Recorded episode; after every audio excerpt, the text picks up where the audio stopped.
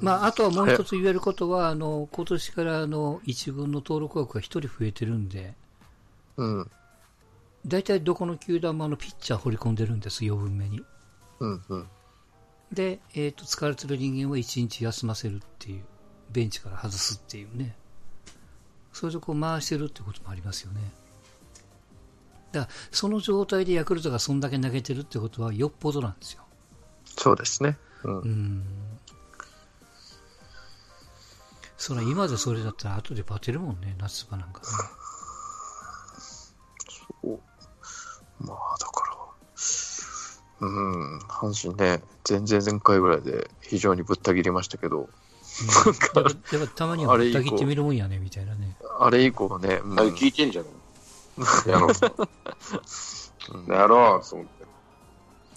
そうそう。でもは、そう。そうやっぱピッチャーがいいのが出てきたね、打つ方も、うん、まあで、それなりに打つようになってくれば、ピッチャーがいいのは、前からね、シーズン前から、うん、ピッチャー、まあ、まあ、はだから基本的にピッチャーのチームなんで、それにちょっと打てりゃ、あの乗っかるよなって話だよね。うん。あの阪神ファンの中であのマルテってすんげえ評価低いんですよ。うん、もう首でもいいっていう人が意外と多いっていう。まあそれ発言してる人の中でになるんで、全体的には分かりませんけど。でもやっぱり一つ言えることは、まだマルテって5月に入ってからぐらいですよ、4月の末か。うん、で打率がやれ1割とか1割8分とか2割とかって言いますけど、あの、打席とその数が少なすぎて、1本ヒットを打つだけで、ポンと2分上がるとか2分下がるとかって多いんで、その状態の中での1割8分とかっていう数字的を取ると、ちょっとちゃうでっていう。うん、さっきのあのストーンちゃんの岡本じゃないですけども、福留なんかもよく言いますけども、今2割3分とか2割5分、いや、全然悪いやんけと。でもその得点圏打率とか、あのここぞっていう時にの数字だけ取ってみると、やっぱ3割4、分あるんですよ。打点も稼いでるしっていう。だから5番っていう打者の福留にじゃあ何を求めますかと。ここぞっていう時に打ってくれて打線を稼いでくれたら、基本的には OK なはずなんですけども。でもやっぱりこう、そうなってくると求めるものが大きすぎて、いや、ここまで来たらもうちょっと、なんていうの？高い給料払ってるんやから、もうちょっと2割5分なんか寂しいなと2割8分打ってくれないと困るみたいな、どんどんどんどんハードルが高くなるっていうかね。うん、なんかそういうところが、これはいろんなね、どこのファンも共通なんでしょうけど、やっぱこう、打順によって役割、最低限の役割っていうのがあるから、まずそれをクリアすると、そこはそこで評価してあげないとね。まあ、勝ってるチームはさ、そんな、うん、そのそれなそういうのがつながるから勝ってるチームになるわけでね。まあ、1000になるけどね。まあ、4連敗してるけど、その前は亀井なの、陽大館なのが5番、6番でつないでってくれたから、うん、だからさっさっき言ったように、あのその菅野の試合も、あのここから頑張って巻き返そうと思ったら巻き返せるポイントはあったけども、あえてそれは菅野に渡したっていうのが外から見てて見えるわけじゃないですか。素人の私からから見ても、うん、このゲームはもう菅野にやったと。まあ、それでも打たれる。うん、まあまあ、それでその結果そうなったのもしょうがないけども、そういう余裕を回せるゲームを持ってる巨人っていうのはやっぱり嫌ですよ。まあ、もう一つはただ、穴がいっぱい去年に比べると多すぎるよっていうのはちょっとあるよ。なんかね。いや、去年よりは穴がないわ。期待値よりも穴が多いなと思っちゃったな。今の瞬間はね。ただ、その中島がまた上がってきとんなと思ったから、ちょっとこれはいい感じになってきたな。で、なると、ここで今まで亀井だの、陽大館だの、その6番、7番がね、打ってたわけです、岡本が打たなくても。うん、まあ、岡本三ゲッツーさえ並んだらええわっていうような感じでね、うん、3番2番、3番が出たり、前に言わして、その後5番、6番がそれなりに返してってことをしとったり、さあ、お前打ってくれよって話なんですよ。下が悪いんやから。うん、じゃないと点入らないよって話になる。だからここね、岡本は、存在価値は。みんながいいわけない、みんながみんな絶対いい時ってないから。ただその波が少ないのが坂本と丸な波が他の選手に比べて少ないのがね。だからその亀井とか陽大館の波、もう年も年だから波が激しいのは、もう分かりきっとるわけよ、腹も誰もかよ。でも岡本を4番に置いてるってことは、その悪い時にちゃんと打ってくれよっていうのもあるんじゃないかな。陽大館ってやっぱ一番に置けないんですか？いや、一番、他の選手でいいかなと思ってるんだやっぱあれかな、昔のイメージの方が強いんかな。うん。うん、いや、外野がセンター丸っているじゃないですか。うん。だから、あので、理想はレフトに、まあ、ゲレールか亀井か、まあ、ライトかどうかは別にして、うん、3人のうち1人が丸、1人がゲレールか亀井だとすると、うん、もう1人がのタイプが重信っていうタイプみたいな選手なのか、うん、あるいはもうちょっとこう長いの打てるようなイメージのタイプ、まあ、長野みたいな選手なのか、どうなのかな、なんか陽大館と重信って2人並べると、なんかかぶっちゃうことないかなと思ってね。いや、全然タイプ違うと思う。違うかぶるとしたら石川慎吾やな。右バッターだし、ああいうパンチ力はあるし。いや、それにあの、セカンドの山本っていうのが加わると。右ばっかなだから左ピッチャーにはそれで並べやね。石川田の陽大か、陽と山本とって感じだよね。うん、そこはちょっとね、山本の信用がまだないっていうか、やっぱり落ちてきたねって思われとるところだなと思って。で、やっぱベストはだから吉川なるね、今のところ、ね。吉川しかない。右だろうが左だろうが関係なくて、ずっと使いた、使いたかったのは吉川だと。うん、だからやっぱ体が弱いんやな、彼は。その、まあ、いろんな人が自分の能力に体がついていかない、ね。亀井タイプのちょっと若い選手みたいなのが一人。うん、左の外野手でっていう。和田、まあ、和田とか、和田蓮とか。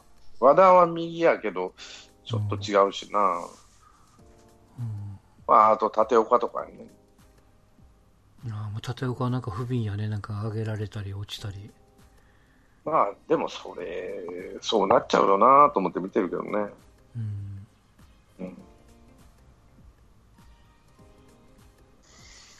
いや、なんか、そう、あの、阪神の選手と一緒で、ね、阪神の選手が、やれ、中谷だ、江越だ、陽川だって言っても、これを阪神ファンから言わせると、いや、全員違うんやって言うけども、他球団のファンに言わせると、どれも一緒やっていうのと一緒で、さっきの重信、石川、あの辺も、阪神ファンから見たら、なんとなくタイプは一括りにできるみたいなね。うん、うん。まあ、その辺のまあそれがあるから今今世になってるんやろうし面白いんやろうけどね。うん。まあまだまだ巨人まだまだ始まってるんやろうなと思ってね、うん、まあ、岡本やなやっぱ岡本やと思うけどな俺は。岡本が打てるようになったらもう逃げれると、うん、見てますから、うん、やっぱ打ててないからこの位置にあるあと、まあ、1番バッターがいないのと、5番、5、6番が打てなくなってきたら、ずっと下がって、岡本いつまでたっても打ててないやん、なるからね。勝ちをしょっとるから、彼が今。それまでは、彼って、何、2番、3番と5番、6番で、まあ、なんとか返しとったから。4番をつないどるだけみたいな感じだった。5番、6番悪なってきたら、それはおお前が打たなかったって話。2番、3番がちゃんと塁に出てるんや。岡本がダメだった時の保険の5番がっつりみたいなのはないですか？うん。まあ、そう、それがあったら、もう特にもうぶっちぎってるよね。うん、いや、それ、その5番ってやっぱり誰がベストですか？やっぱりゲレーロでしょ。俺はね。うん。大きいの打てるバッターやから。うんあの、亀井、亀井もいいけどね。亀井もいいけど、うん、あの、通年やらないから、彼は。亀井は。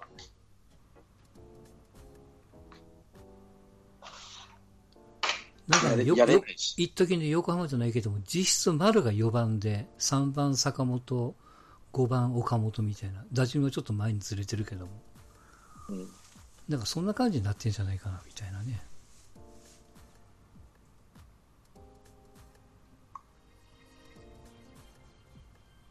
考えたらみたい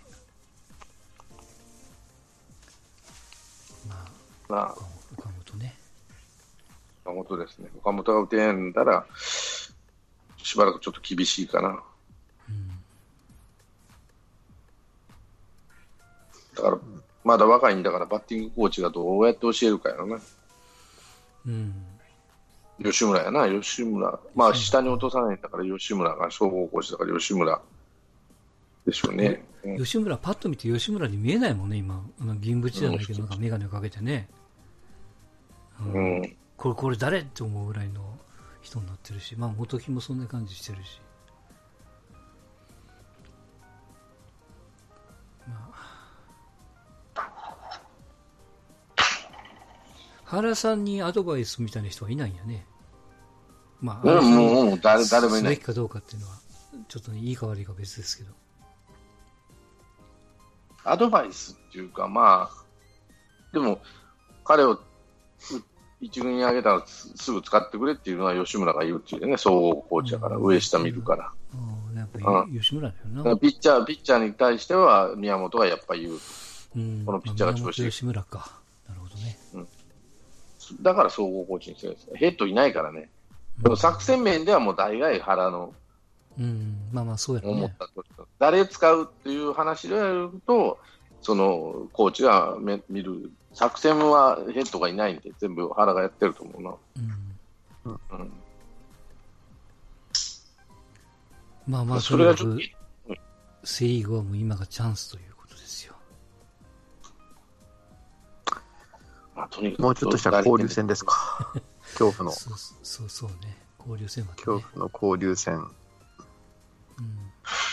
一応ね、巨人の山は来週の後半の広島と再来週の前半の阪神戦ですから。はい。でそれ以外は中日と横浜と当たってすぐ交流戦ですからね。ヤクルトはしばらくゲームがないから。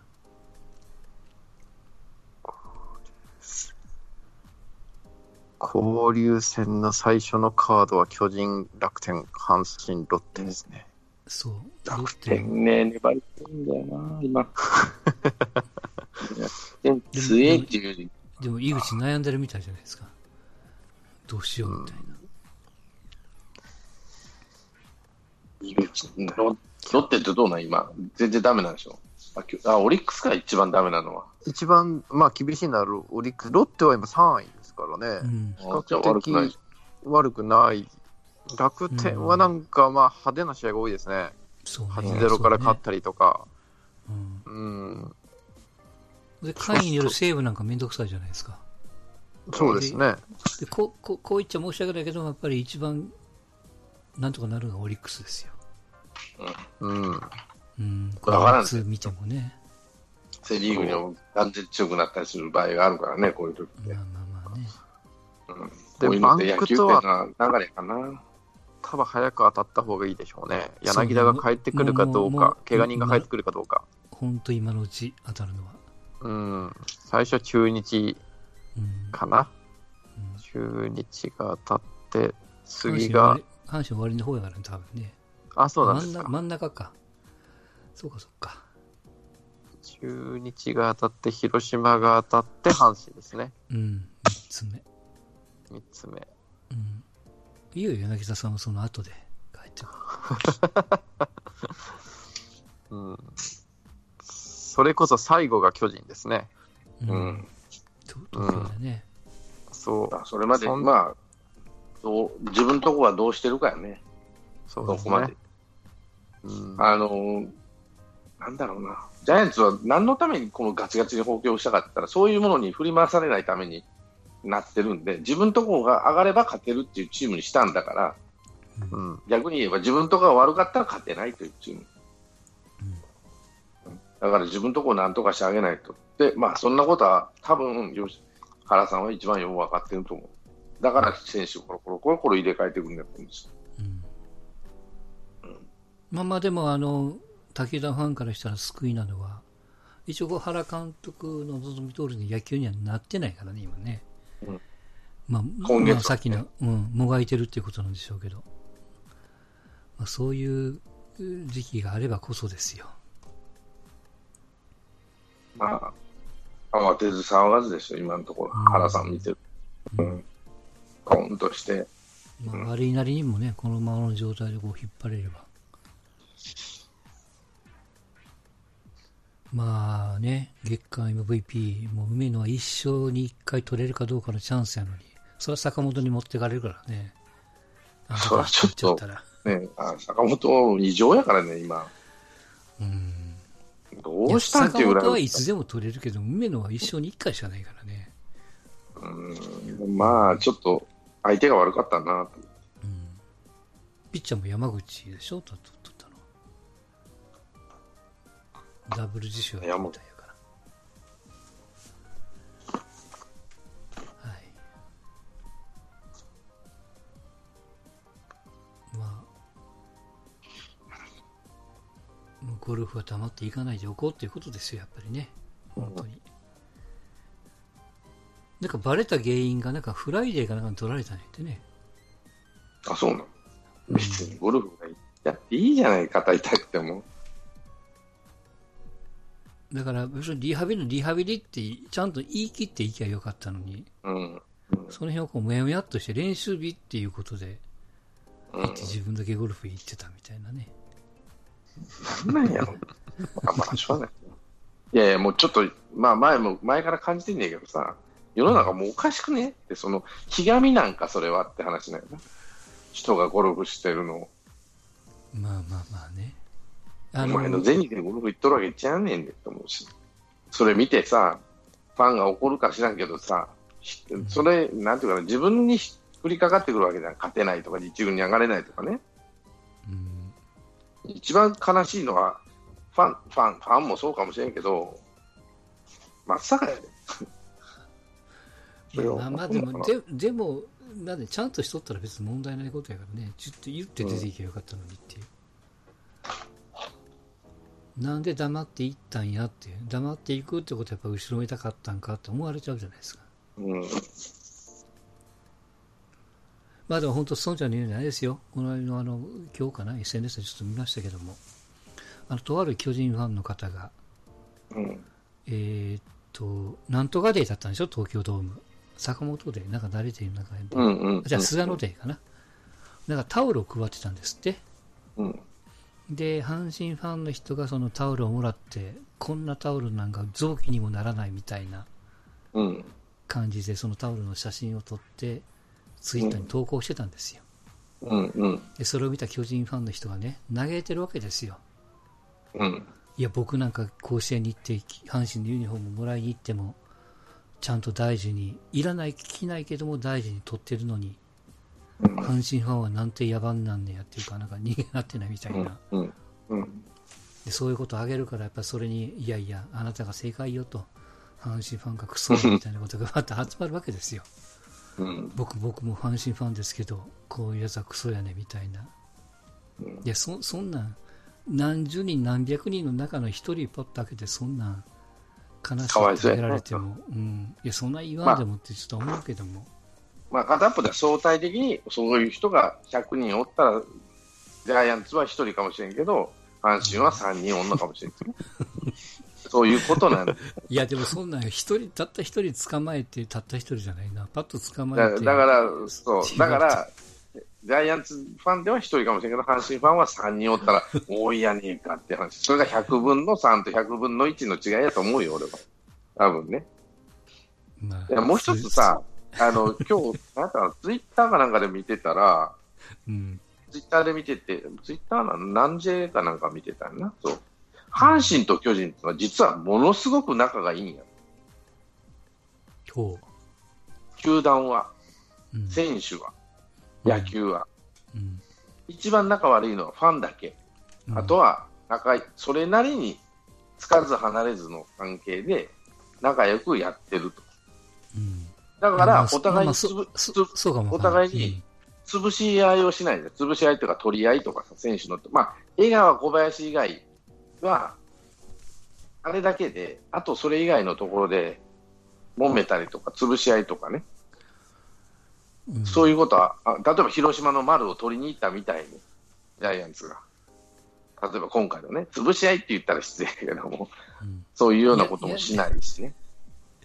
ちょっと言っちゃあれやけど、別にこの阪神、球団的には巨人は広島をヤクルトも別に同じレベルやと思うけどね、球団から見たら。うん、仲だからその、仲がいいっていうか、その比較的、その、うん、そうやな、どっかの球団とどっかの球団、例えば、えー、どこだろうな、どライオンズとロッテみたいにね、仲が悪いとかね、仲が悪いっていうわけじゃないけど、まあそういうライバルとかね、そういうのもないし、だから結構、まあ、まあ、あの、その、伝統の一斉に過去つけて、巨人阪神を煽ってる、ね、まあ、うん、あの、世間のおかげでしょ。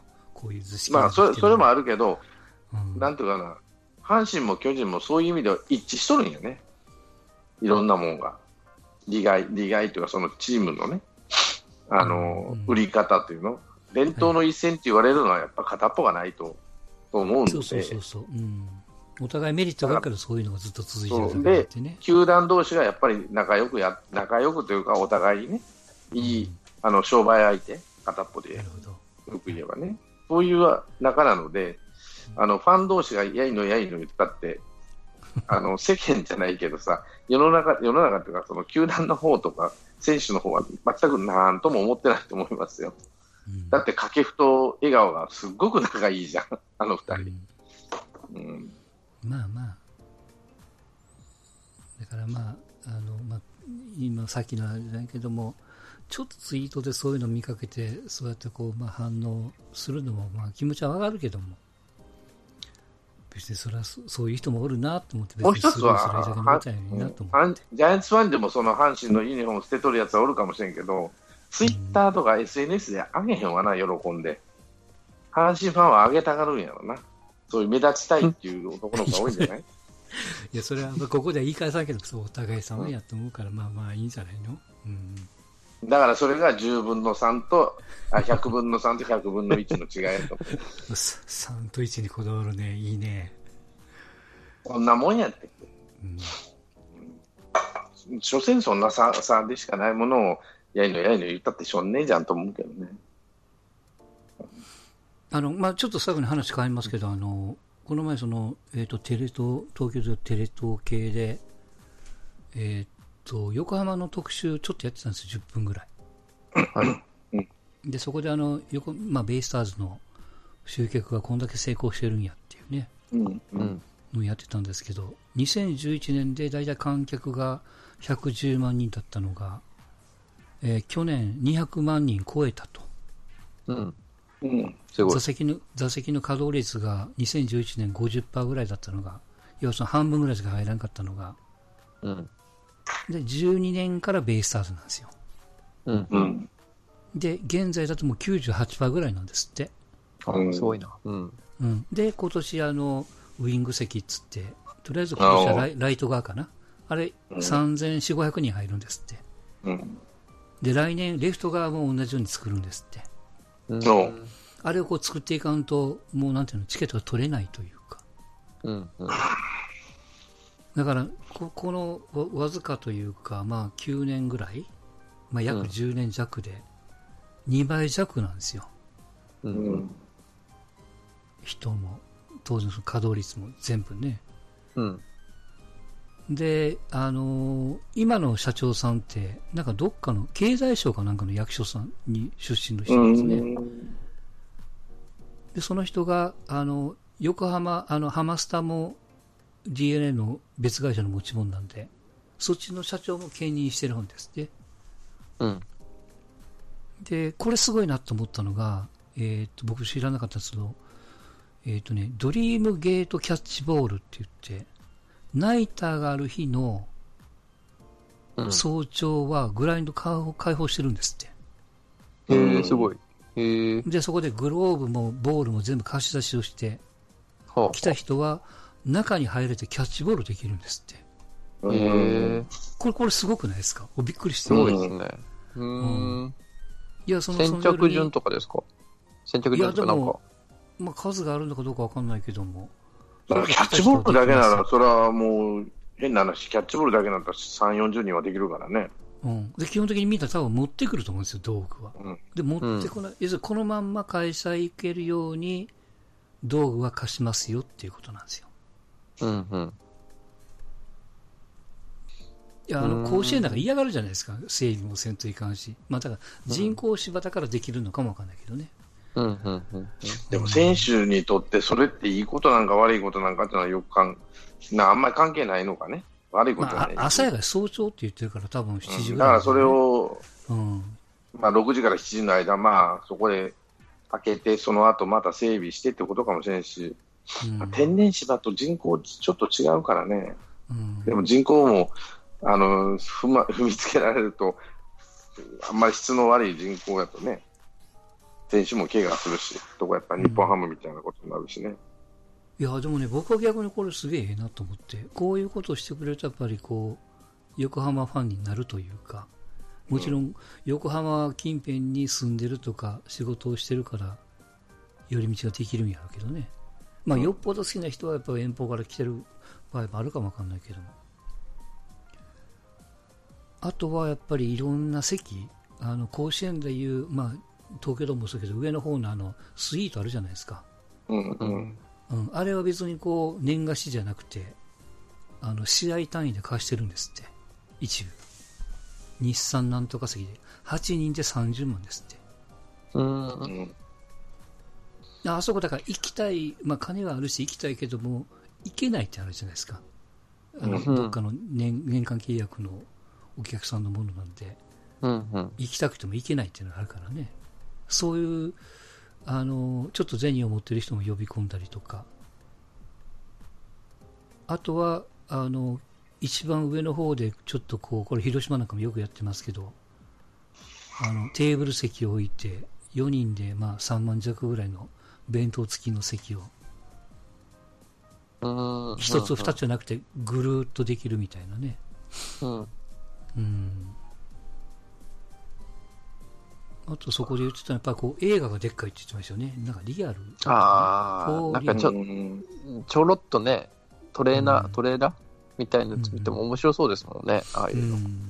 ああいう映画っていうのもやっぱ他の球団ないもんね。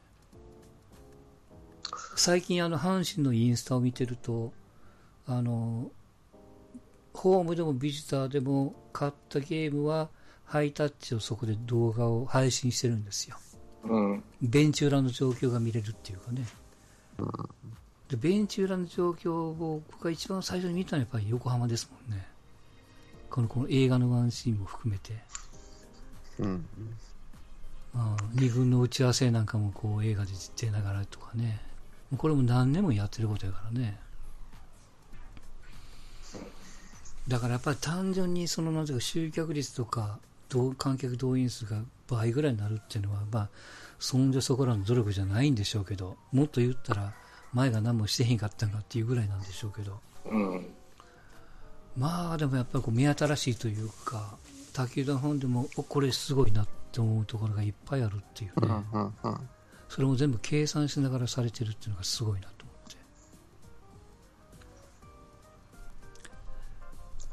まあだからこそ伸びてるしね、やってるんでしょうけど。で、ゆくゆくはだからまあ、その、えー、まあ、ディズニーランドじゃないけども、テーマパークっぽくしたいなとか、うん、ボールパークのもうちょっとレベルの高い版みたいなね。で、最終的には企業と横浜スタジアム DNA 含めて、それを、あの、要するに横浜をスポーツの街にしましょうみたいな、うん、そういうこう、戦略も立てながらっていうね。甲子園とか水道橋とかそんな単体じゃなくてみたいな。なんかわわずかそう10分ぐらいの特集でしたけども。なかなかすごすごいなと思って。すごいですね。なんかやっぱ変わるんですね、うん、企業が変わると、うん、すごい、うん、やり方次第だよねうん。だからすごいプラスになるなと思ってね、まあ、お金も、うん。なんなんやろな、それっていうのは。うん、その、球団の努力、うん、うんっていうか、その、発想力とかさ、例えば好き嫌い、野球が好き嫌いだけでそんなことは思いつかん、その情熱だけというわけじゃないけど、やっぱりどっかで、うん。だからまあ、真剣にみな、真剣にね、皆さん考えておるんだろうけどさ。うん。やっぱりこう、前も言いましたけども、その、まあ、伝統と、ね、その新しい組とあって、まあ、それがこう、乖離してるとか邪魔してる部分もあるし、まあ、言い悪いは別ですけどね。で、まあ、これがこう、楽天であり、横浜であり、そういうのが、やっぱりリーグに一つポッとおるだけで、影響されて、でもこういうそのやり方を、ヤクルトとか中日とか真似するんやと思いながらも、もう一度阪神、巨人もその気配がないけどね。うん。そのこう、なんかなんていうの？なんか敵対視してるぐらい真似しないというか。あの、阪神巨人はいいよ、もうほっといても。もう、あの、ブランディングでも上がってってんからさ、そその、そのうち落ちた時に何か考え、まあその前に考えなあかんかもしれないけど、落ちた時に考えりゃええねと思うけど、まあそれほど必死のパッチじゃなくてもいいけど、まあドラゴンズどうするつもりなんて感じだな。ひどいよ、今でも。うん。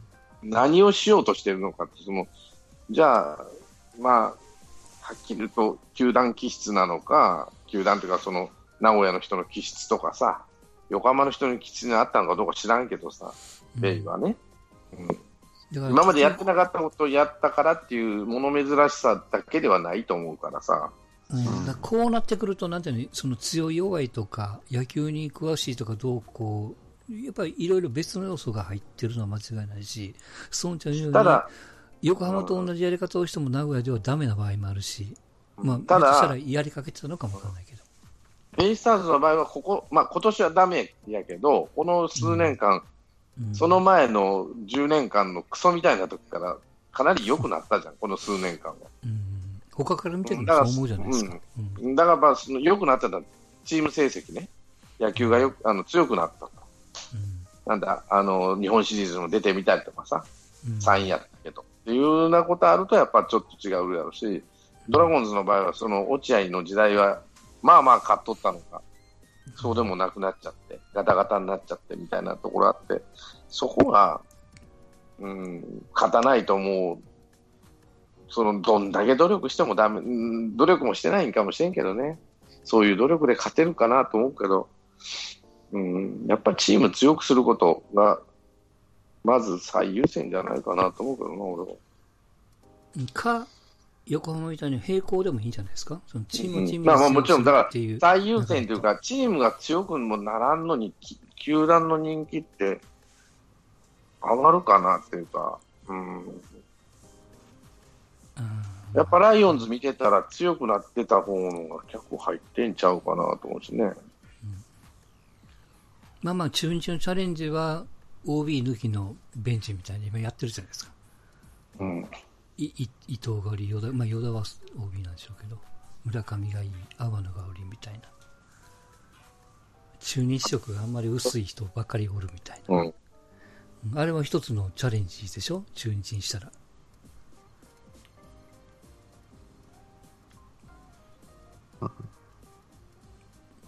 まあまあ、そんな、はい。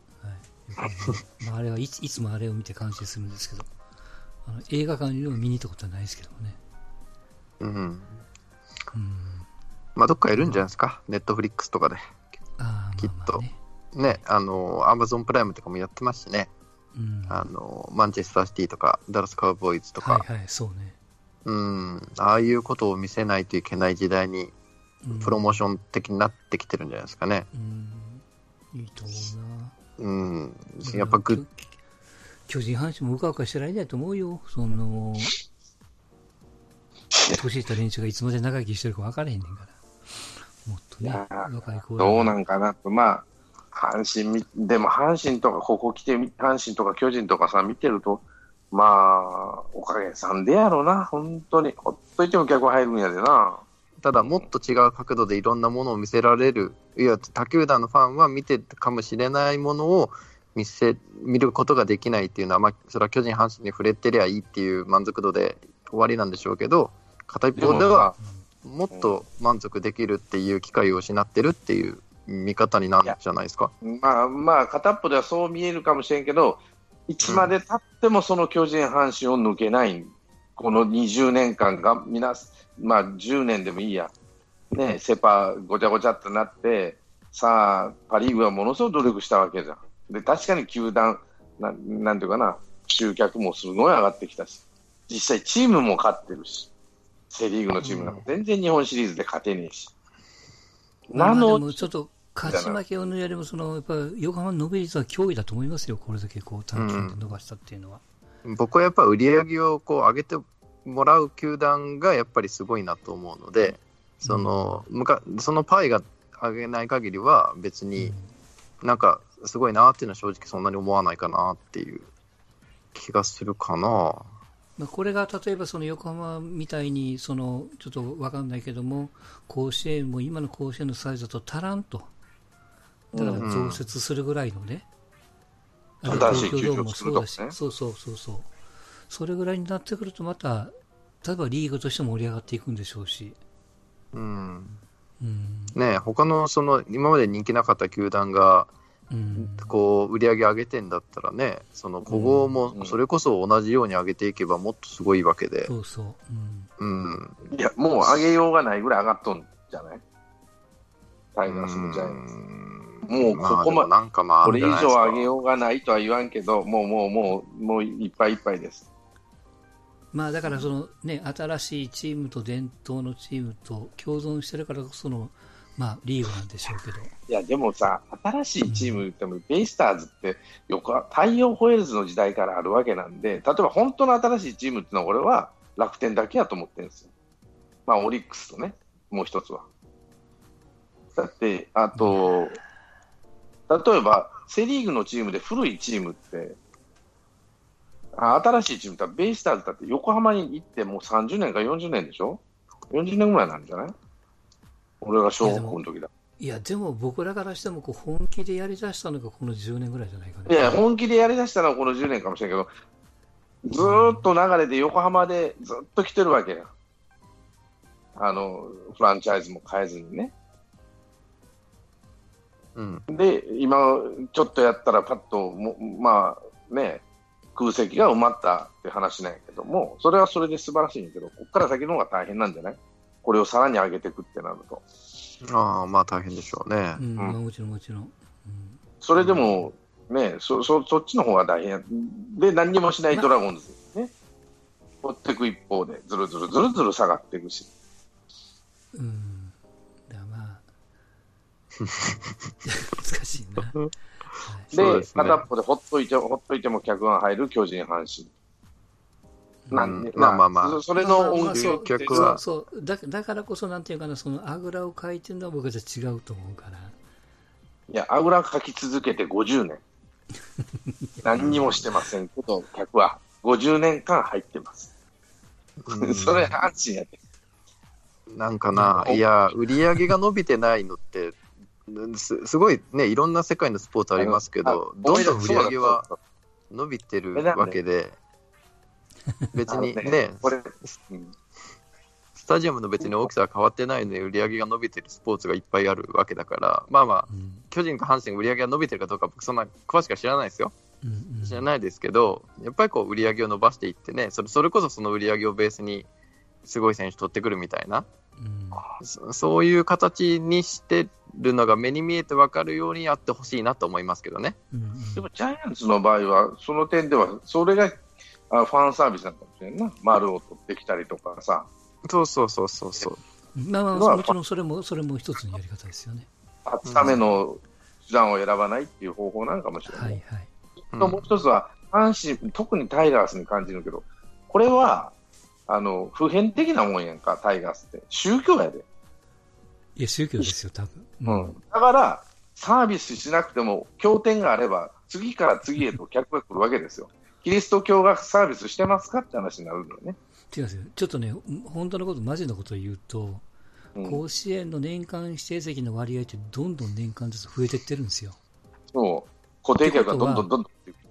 いや、ってことはね、一般のフリー客がチケットを取るパーセンテージで、あの競争率が上がっていってるんですよ。うん、これがもっと激しくなると、増設ってことになるんでしょうけど。まあまあまあ。甲子園はもう。横浜横浜と一緒で、席は空いてるけどそれはもう、あの、接待用に取ってる年間指定席ばっかりなんやと。うん。あの、ある説によると、6割、7割って言われてるからね。残りの3割を一般のお客さんが取り合ってるだけで。それを、そんだけ入るんなら、そうそう、一般入るんなら、もっと席を増やしたいだからことですから。っていうかね、もう一つ入れ替えれば、売り上げ上がるから。うん、その固定客のその年間シートも、ガラガラの、まあ、例えばドラゴンズなんかよくあるんだけど、要はその、えー、どういうの、接待に使いやすいものなんですよね、タイガースのチケットって。みんな喜んでもらってくれるわけですよ。平日だろうが、雨降っとろうが、えー、ヤクルト戦だろうが。でもいっぱいになってるということは、そんだけやっぱり宗教、宗教じゃないけど人気あるんですそれだけ。で、企業も欲しいってなるわけ。当然。もっとだからだからこそ、一般の3割席をもうちょっと数を増やしたもっと売り上げ上がるじゃないですか。もちろん、もちろん。でも、あの甲子園をあれ以上大きくすると危険やで。いや、だから新しく作れってことになるじゃないですか。いやいや、甲子園、いや、それはメッカを移したらあかんで。いや、その宗教、メッカを移したらあかんで。な、いきなり、メッカがいきなり東京になったらあかんやろ第二甲子園で作りゃいいんですよ。新甲子園球場でいいじゃないですか。いや、そんなもう、ドラゴンズにの前になるに、多分。ドラゴンズはあれ、球場移したからえらい目にあったん、うん、で昔の甲子園だから高野連さんにお貸しをすればいいわけですよ、うん、あの宗教はメッカと、あのメッカというかあの、なんだ、聖地と、このこの人くなってきたらそうそうそうそう、めんどくさい。まあまあ、そんな感じですね。横浜すごいなっていう話をちょっとしたかったということです。はい。大したもんですよ。ただ、ここから先、まあ、阪神、宗教になれるかどうかだよね、もう一つは。やっぱ宗教ですよ、これ。うん、まあまあ、野球ですまあまあいいか。はい。最後ですけ